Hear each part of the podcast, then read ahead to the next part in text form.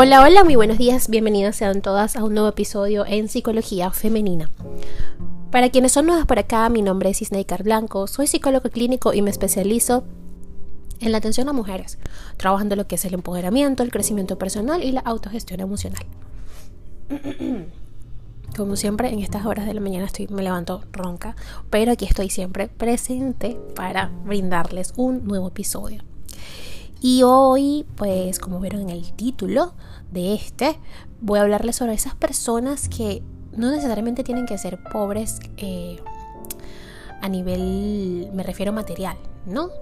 Sino que hay más bien un pensamiento carente, ¿no? De carencia. Y es que yo, por ejemplo, pienso que eh, la riqueza no se halla en ningún bien material. No es pobre eh, quien invierte en el respeto, quien practica la bondad sin mirar a quién. Millonarios son los que cuentan con el respeto y el cariño de sus amigos y familiares, porque la auténtica abundancia no está en el dinero, sino en la felicidad. Hay gente que efectivamente no es pobre por cómo vive, sino por cómo piensa. Todos conocemos a alguna persona que avanza por la vida con la cabeza alta, ostentando el encubrado brillo de su posición mientras atiende el mundo con la patina de la soberbia. En sus corazones no hay empatía, en sus mentes no existe humildad, ni cercanía, y lo más pobre, o probable, mejor dicho, es que tampoco sepan a qué sabe la felicidad. Hay un pensamiento de Platón que me gustaría compartirles, y dice así, la pobreza no viene por la disminución de las riquezas, sino por la multiplicación de los deseos. Los pensamientos, los valores y actitudes son los que conforman nuestra auténtica piel, esa que se ve desde el exterior y que nos identifica en el trato cotidiano. Quien entiende de respeto destaca y consolida grandes vínculos, pero quien cultiva una mente inflexible y rencorosa cosecha desconfianza.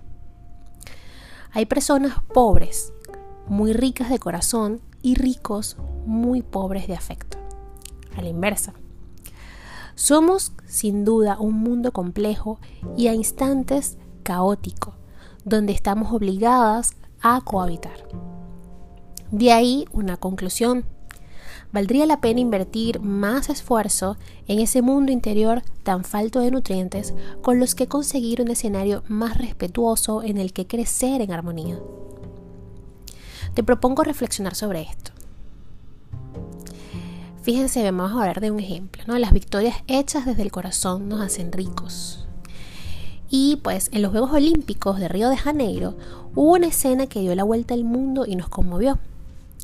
Adi de Agostino, atleta de Estados Unidos, y Nikki Hamblin de Nueva Zelanda chocaron durante un momento en el final de los 5.000 metros.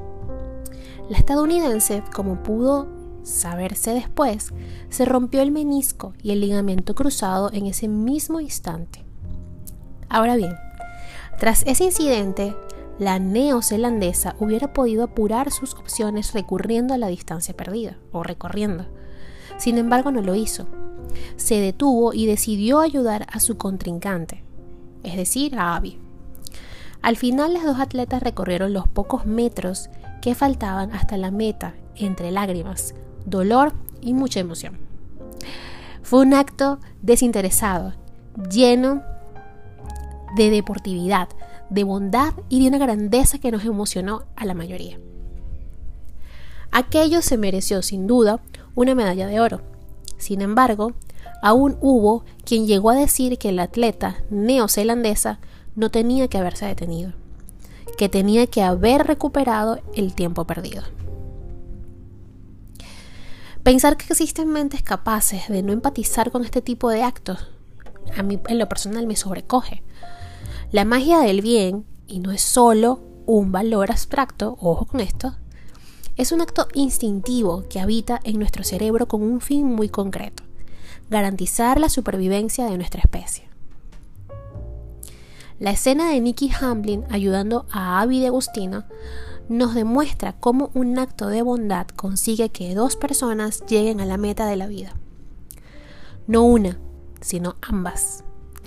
Así pues, más allá de esas estrategias evolucionistas donde solo el más fuerte sobrevive, Hay muchos más actos que se basan en la empatía y la colaboración antes que en la depredación.